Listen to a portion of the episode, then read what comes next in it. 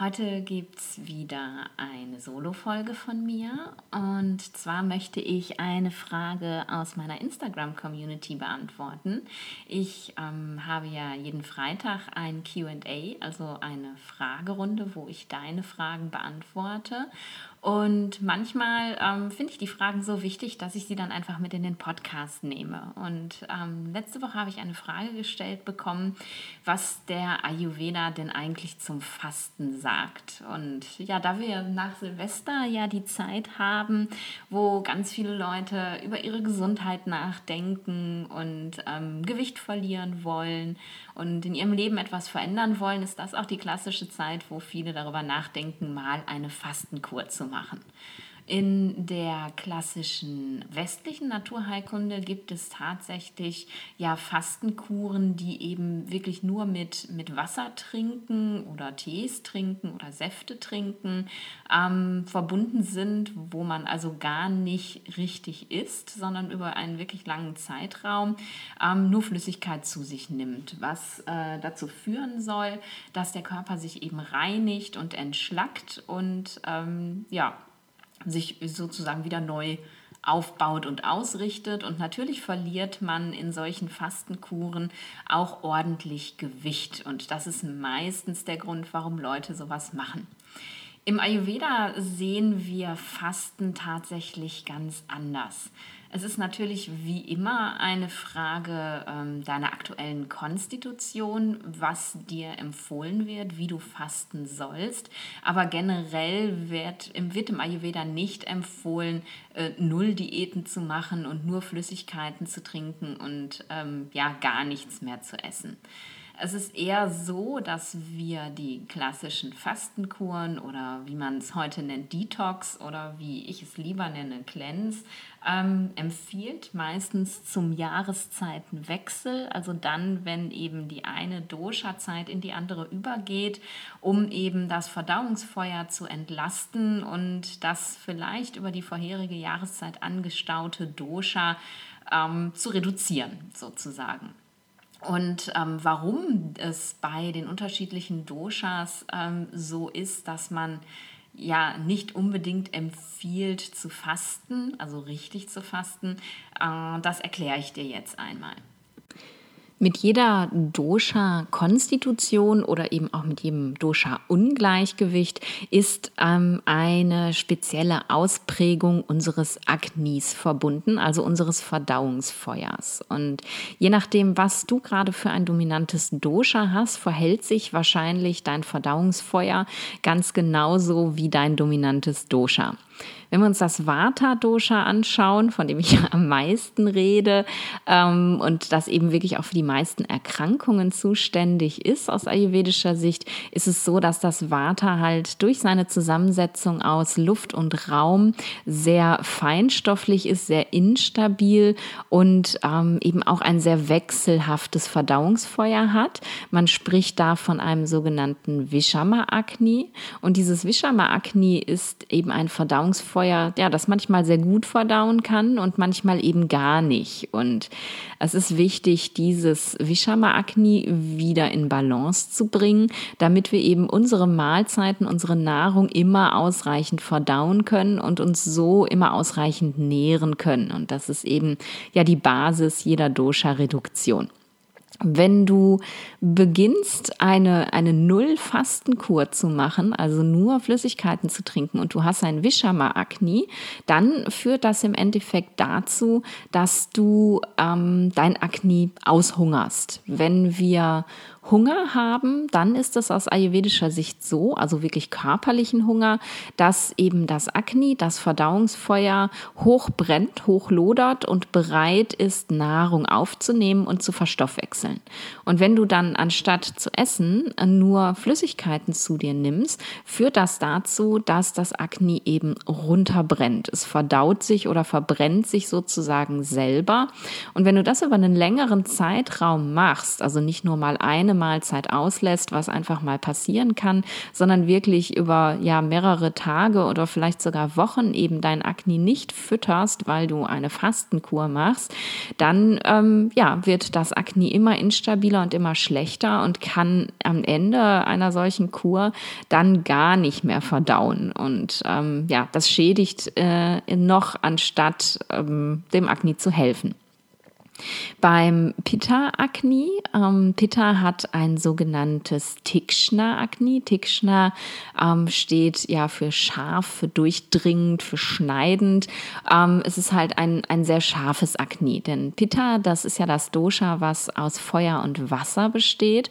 Und es ist vor allem eben die Feuerkomponente, die in unserem Körper dafür zuständig ist, dass das Akne gut funktioniert. Und wenn das Feuer in uns zu hoch lodert, zu hoch brennt, dann brennt auch das Akne natürlich total hoch. Und das kennst du vielleicht selber, wenn du äh, eben eine Pitta-Konstitution hast oder im Ungleichgewicht bist, dass du eben, ja, vielleicht gerade erst was gegessen hast und eine Stunde später merkst, oh mein Gott, schon wieder Hunger. Und dass dieser Hunger auch sehr schnell sehr körperlich wird, dass dir schnell schlecht wird, wenn du nicht isst ähm, oder schwindelig und übel oder dass du ähm, vielleicht auch emotional reagierst also dann wirklich wütend wirst und ungenießbar sozusagen zur Diva.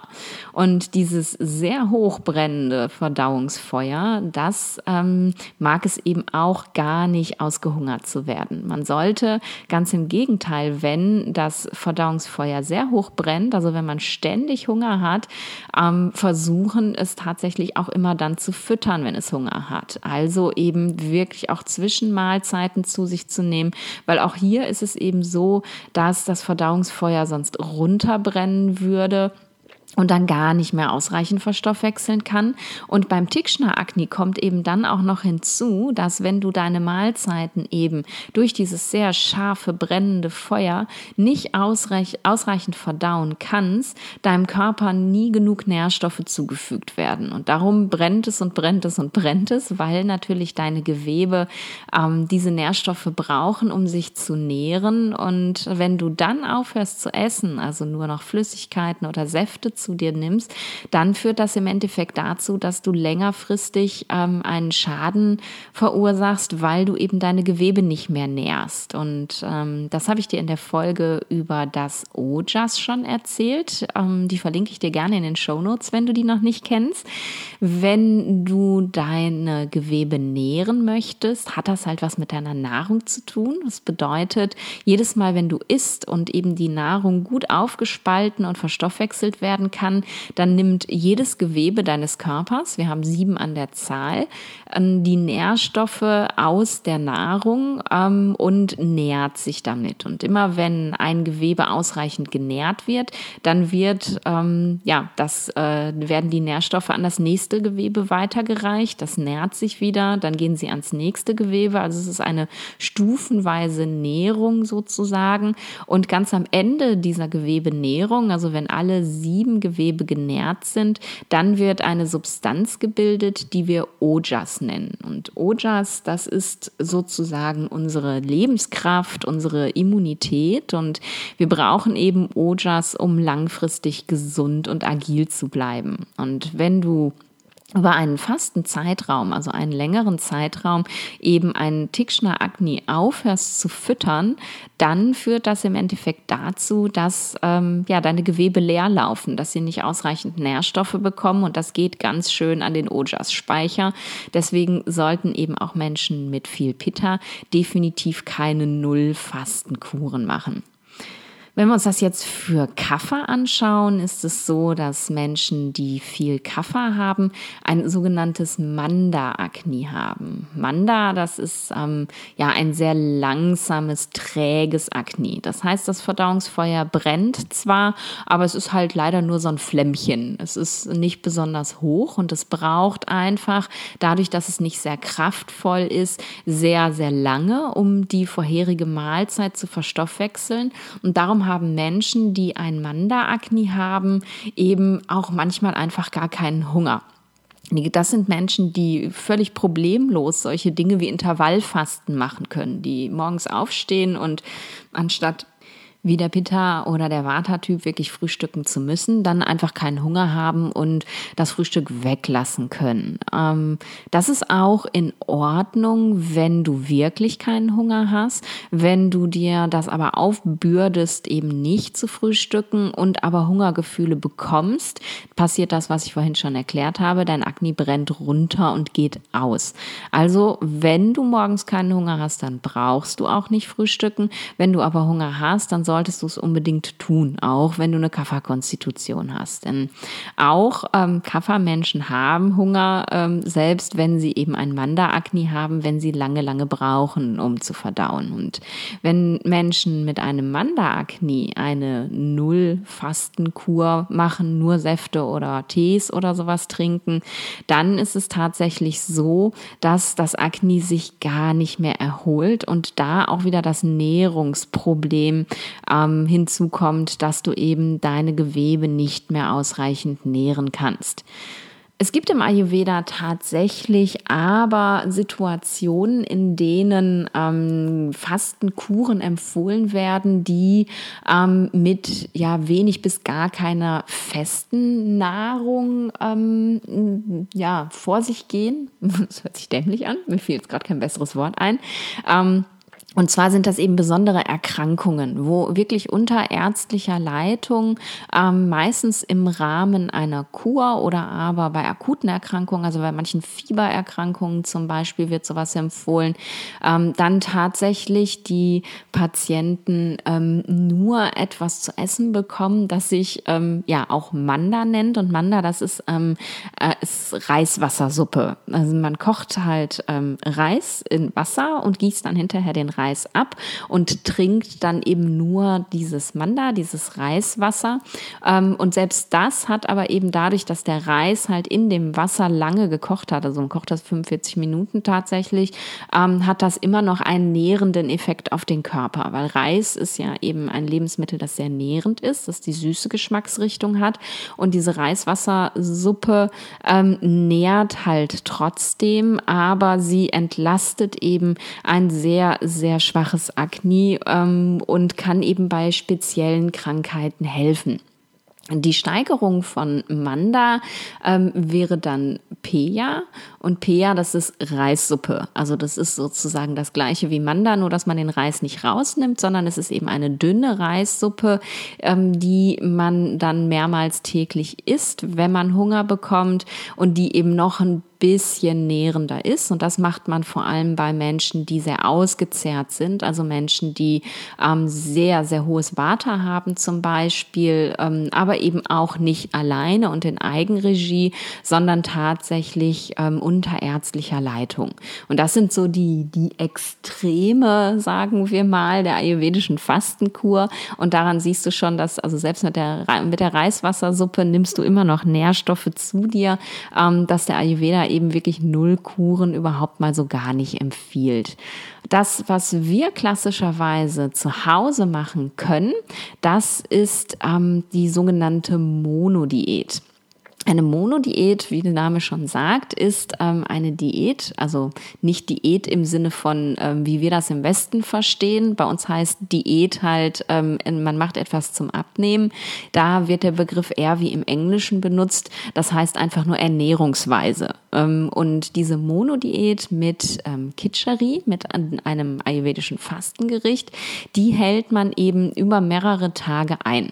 Das Kitscheri, das ist ein, ähm, ein Gericht, Gericht, das aus Reis und Mungdal gekocht wird. Mungdal, das sind halbe geschälte Mungobohnen und dadurch, dass sie geschält sind, ähm, sind sie eben sehr leicht verdaulich. Sie haben dann eben nicht diesen blähenden Effekt, den Bohnen und also Hülsenfrüchte generell haben ähm, und sie sind eben ähm, trotzdem äh, nährend und wenn man sie eben in Kombination mit dem Reis isst, dann hat man halt ein, ein nährendes Gericht. Ein ganz klassisches Kitscheri wird tatsächlich nur aus Reis und Mungdal mit Gewürzen gekocht.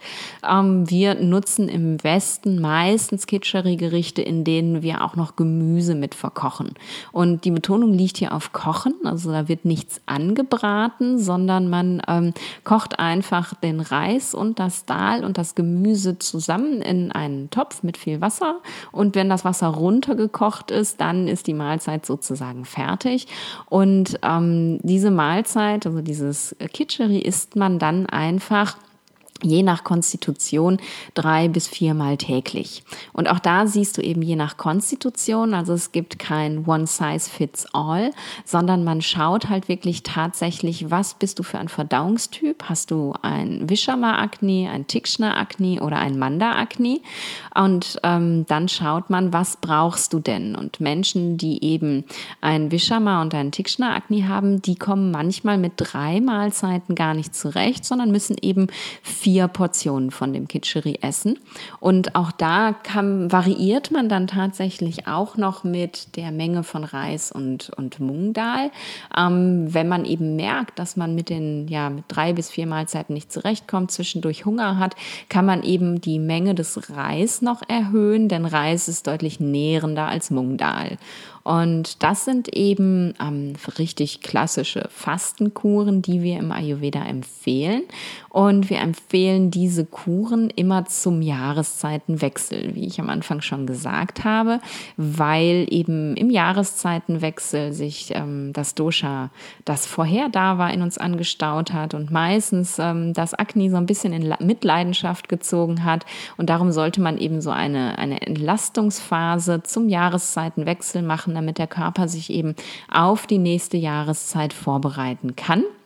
Man kann eben aber auch solche Monodiät-Tage ganz einfach mal zwischendurch als Entlastungstage machen. Also gerade nach so einer Phase, die wir jetzt hinter uns haben, mit den Weihnachtsfeiertagen, an denen viel geschlemmt wurde, wo man manchmal auch wirklich deutlich über den Hunger hinaus gegessen hat, weil es einfach so lecker war oder zwischendurch Plätzchen snacken musste, weil die da rumstanden, was völlig menschlich und normal ist und was ich auch getan habe, ähm, kann man eben eben sagen, jetzt gebe ich meinem Körper mal eine kleine Auszeit und entlaste und gebe meinem Akne mal eine kleine Ruhephase und dann führt man einfach so ein, zwei Tage Monodiät ein und danach fühlt man sich meistens deutlich leichter und schon viel, viel besser.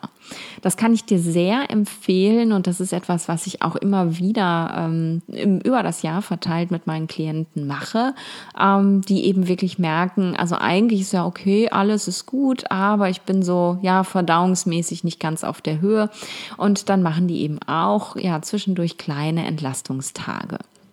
Ähm, wenn du jetzt das Gefühl hast, wow, das finde ich mega spannend. Ähm, das würde ich mir gerne mal angucken. Wir haben jetzt ne, noch Winter, aber bald kommt der Frühling.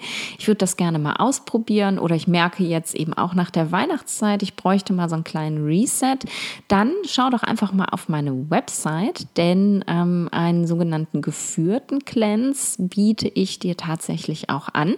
Das ist eben eine solche Monodiät, aber mit Einstiegsphase, mit Ausstiegsphase, mit vorheriger Analyse deiner Verdauung und eben ähm, wirklich auf dich zugeschneidertem Cleanse und nicht einfach nur ähm, ein Rezept nachkochen, das du irgendwo gefunden hast, weil ja, manchmal ist es vielleicht nicht das Richtige für dich, manchmal sind die Gewürze nicht optimal, die da drin sind und deswegen ist halt so ein, so ein geführter Cleanse eigentlich immer das Optimalste. Also wenn du da Interesse hast, dann ähm, melde dich einfach gerne bei mir und wir treffen uns ganz unverbindlich zu einem Vorgespräch. Dann erkläre ich dir das nochmal alles ganz genau. Und ähm, ja, vielleicht ist das was, wo du dir jetzt was Gutes mit tun kannst, anstatt einfach ins volle Fasten reinzugehen. Also fassen wir nochmal zusammen. Nullfasten oder Saftwasser, Teefasten, es ist aus ayurvedischer Sicht egal, welches Dosha du hast, nie eine gute Idee.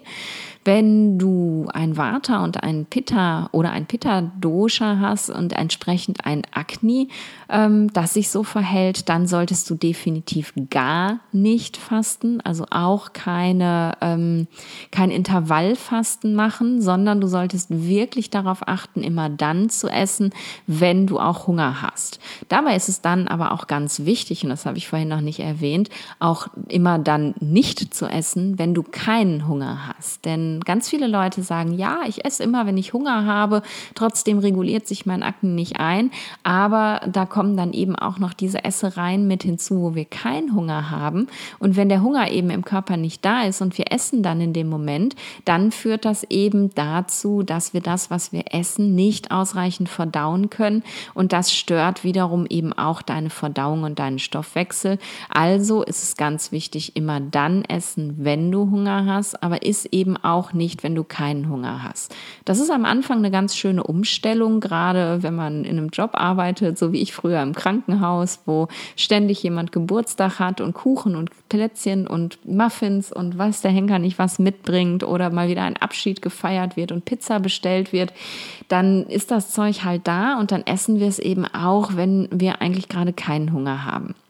Da darf man sich dann einfach angewöhnen, den Leuten ehrlich zu sagen, dass man weiß, dass einem das nicht gut bekommt und sich bedanken und sich das Stück Kuchen einfach für später mitnehmen und dann isst man den Kuchen eben später. Gesellschaftliches Essen, Essen aus Zwang, Essen, weil Essenszeit ist, Essen, weil die Kinder jetzt gerade frühstücken und man dann eben einfach mit denen mit isst. All diese Dinge, die wir so ganz routinemäßig machen, das ist es eben, was ähm, unser Akne stört, was unsere Verdauung Verdauung beeinträchtigt und was, wenn wir das lange, lange Zeit machen, eben wirklich zu Krankheiten führen kann aus ayurvedischer Sicht. Und darum ist es wirklich ganz wichtig, ist, wenn du Hunger hast, aber ist eben auch nicht, wenn du keinen Hunger hast. Ich hoffe, das hat die Frage aus der Community beantwortet. Und ja, wie gesagt, wenn du Bock hast, ähm, mal mit mir zusammen zu glänzen, dann geh auf meine Website und melde dich einfach und dann gucken wir mal, welcher Glänz zu dir passt. Und jetzt danke ich dir, dass du mir zugehört hast, dass du wieder dabei gewesen bist. Ich hoffe, dir hat die Folge gefallen und wenn ja, dann würde ich mich mega darüber freuen, wenn du mir eine kleine Bewertung da lässt. Vielleicht einfach nur eine 5-Sterne-Bewertung, wenn es dir 5 Sterne wert war auf iTunes oder du schreibst mir sogar einen Text. Da freue ich mich unglaublich drüber. Ich habe schon so viele wahnsinnig schöne Bewertungen bekommen auf iTunes und das ist nur nicht nur, weil ich mich dann freue, sondern je mehr Bewertungen dieser Podcast bekommt, desto häufiger kann er einfach gefunden werden. iTunes erstellt halt ein Ranking aufgrund deiner Bewertung und ähm, ich werde dann einfach häufiger gezeigt. Und ja, je mehr Leute mich finden, desto mehr Leute kann ich mit meiner Arbeit unterstützen. Und da wäre ich natürlich sehr, sehr dankbar für. Und jetzt wünsche ich dir eine schöne Woche und wir hören uns nächste Woche wieder. Und bis dahin, stay in balance.